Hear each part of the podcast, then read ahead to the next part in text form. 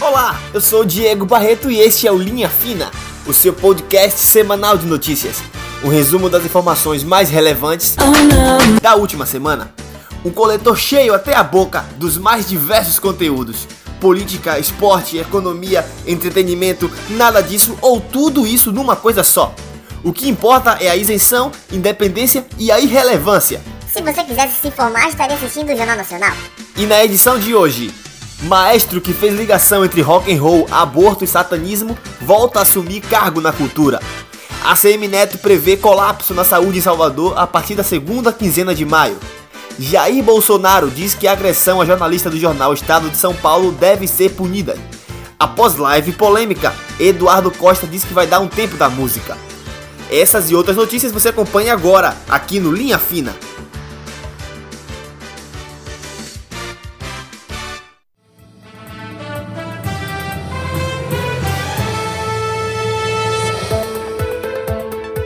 Maestro Mantovani volta a presidir a Funarte.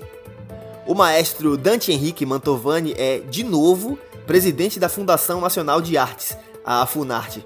E ele foi reconduzido ao cargo, de acordo com o que consta na edição do Diário Oficial publicado na segunda-feira, dia 4.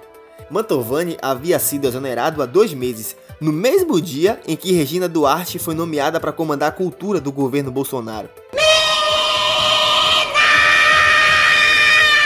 Na época, Mantovani disse que o rock ativa a droga, que ativa o sexo, que ativa o satanismo. Uma coisa ativa a outra, né? Na verdade, assim, o rock ativa a droga, que ativa o sexo, que ativa a indústria do aborto. E a indústria do aborto, por sua vez, é, alimenta uma coisa muito mais pesada que é o satanismo, tá? O próprio John Lennon disse abertamente mais de uma vez que ele fez um pacto com o diabo, né, com Satanás para ter fama, para ter sucesso. Não, você é burro, cara, que loucura. Como você é burro. Que coisa absurda. Isso aí que você disse é tudo burrice. Pois é, meus amigos, este é o nível do sujeito que é um dos comandantes da cultura nacional. Se, se antes eles colocaram a viúva porcina para ser a comandante geral, agora puseram uma Ofélia de volta no controle da Funarte. Você sabe que eu só abro a boca quando eu tenho certeza. Em tempo, enquanto essa matéria era editada, o sujeito foi demitido de novo no meio da semana. Ou seja, a volta dos que não foram. Olha, eu não sei o que aconteceu, se aconteceu não tô sabendo. Ele foi desligado depois de Regina Duarte ter a confirmação do presidente Bolsonaro que ela permaneceria no cargo, tendo em vista que ela já tava para sair também do cargo. Ou seja, tá todo mundo louco nessa espelunca. Já avisei que vai dar merda isso. Tá todo mundo louco, oba! Tá todo mundo louco, oba! A CM Neto prevê colapso do sistema da saúde de Salvador a partir da segunda quinzena de maio. O prefeito de Salvador, ACM Neto, prevê que a saturação dos leitos clínicos destinados a atender pacientes infectados pelo aconteça no meio do mês de maio. Na prática, pela projeção do prefeito, no próximo dia 14 haverá um déficit de 25 leitos clínicos para receber pacientes com a Covid-19. Já em relação aos leitos de UTI, a previsão de saturação é para o dia 20 de maio. Segundo o Lord Farquaad da Terra do Dendê, as restrições das atividades na cidade serão mantidas até o dia 18 de maio. Sou capaz de dar uma surra! Ainda de acordo com Lilo Tonho, a pandemia de hoje pode comprometer o carnaval do ano que vem.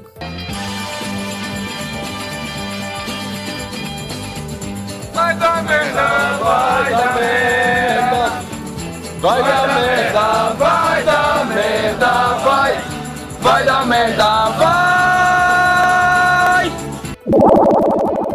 Pois, se o próprio prefeito Sou capaz de dar uma surra! disse para você ficar em casa, Uma surra! fique em casa. Sou capaz de dar uma surra! Fique em casa! Peço perdão pela exaltação. E fica registrada aqui toda a solidariedade do mundo, os maiores aplausos possíveis a vocês, os verdadeiros heróis, nossos servidores da área de saúde. Ao final dessa pandemia, nós iremos vencer sim essa batalha e vocês, nossos verdadeiros heróis, serão alçados ao primeiro lugar do pódio. Parabéns e muita força para vocês.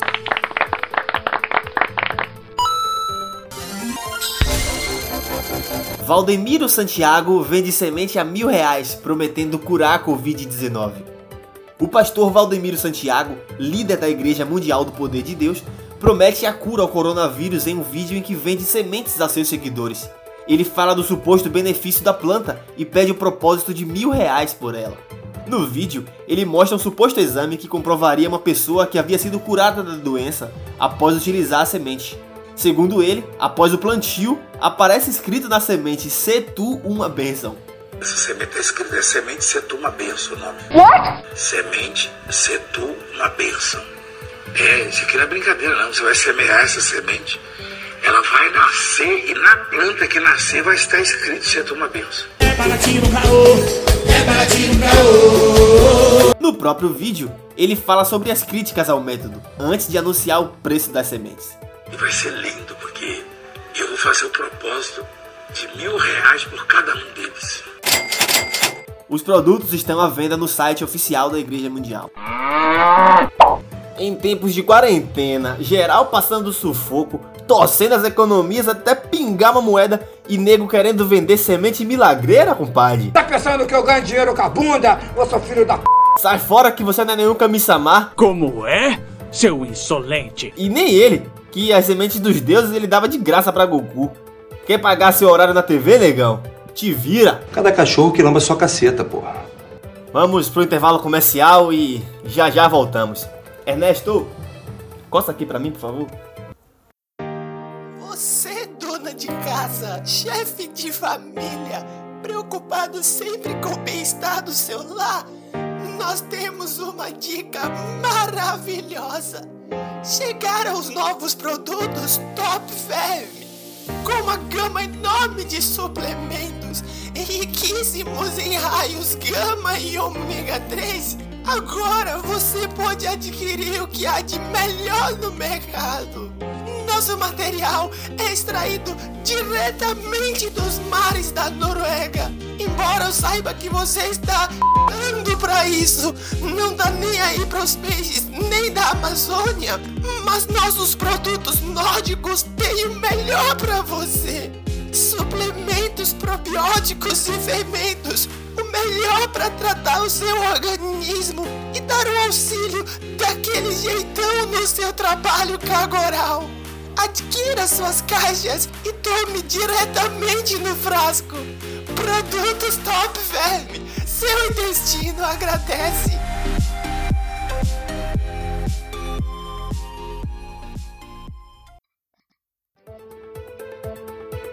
Bolsonaro diz que agressão a jornalistas deve ser punida. O presidente Jair Bolsonaro disse que os agressores do fotógrafo Dida Sampaio, do jornal Estado de São Paulo, devem ser punidos. A agressão, com socos e chutes, ocorreu durante ato em apoio ao presidente e contra o Congresso Nacional e o Supremo Tribunal Federal em Brasília.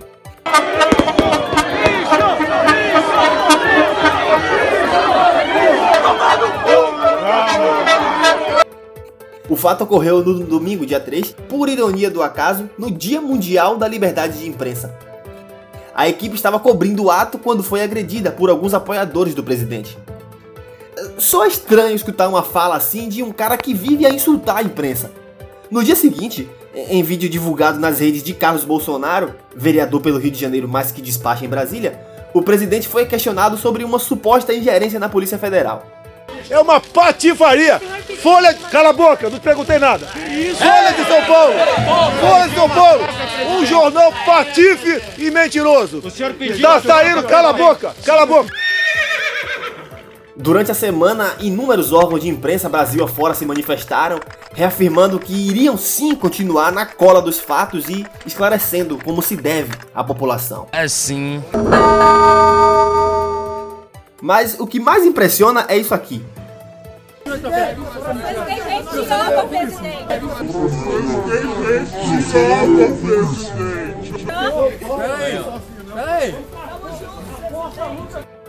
Mais um, mais um.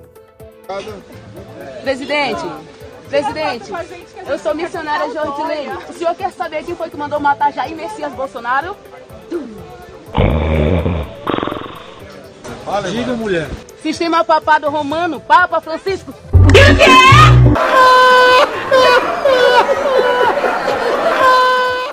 Percebam o, o tom de deboche, o tom de tô nem aí do presidente. Atente a uma coisa: político é seu empregado, deve trabalhar sob a sua fiscalização. Ter comprado a ideia e votado é compreensível, mas erguer como um messias? Ah!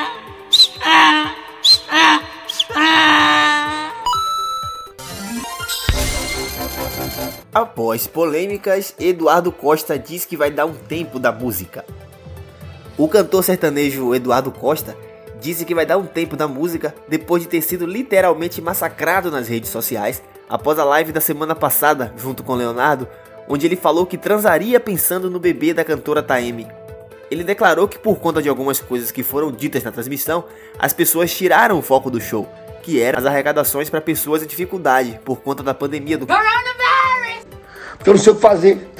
O objetivo é ajudar as pessoas? É. Mas eu vou lá e ajudo. E ninguém vai falar da minha ajuda. As pessoas vão falar somente do cabelo. Vão falar, se eu falar alguma coisa de alguém, como eu falei da criança. Aí falaram que, por exemplo, eu sou um cara que eu prezo, eu tenho filha, eu tenho sobrinhos, eu tenho afados. Você tá ficando doido de eu fazer uma brincadeira com a criança ofensiva, meu Deus do céu. Durante o desabafo, o cantor disse que não depende da música para sobreviver. Em postagens no Instagram durante a semana, ele comentou que o trabalho dele é falar besteira. Que viagem é essa, velho? Comentou que tem outros projetos e deve se afastar um pouco do cenário musical. Que ele vai dar um tempo da música, todo mundo agradece. Mas quem tem que agradecer mesmo é ele. Porque o último cara que eu vi fazer piada com o bebê teve que desembolsar foi 150 mil reais.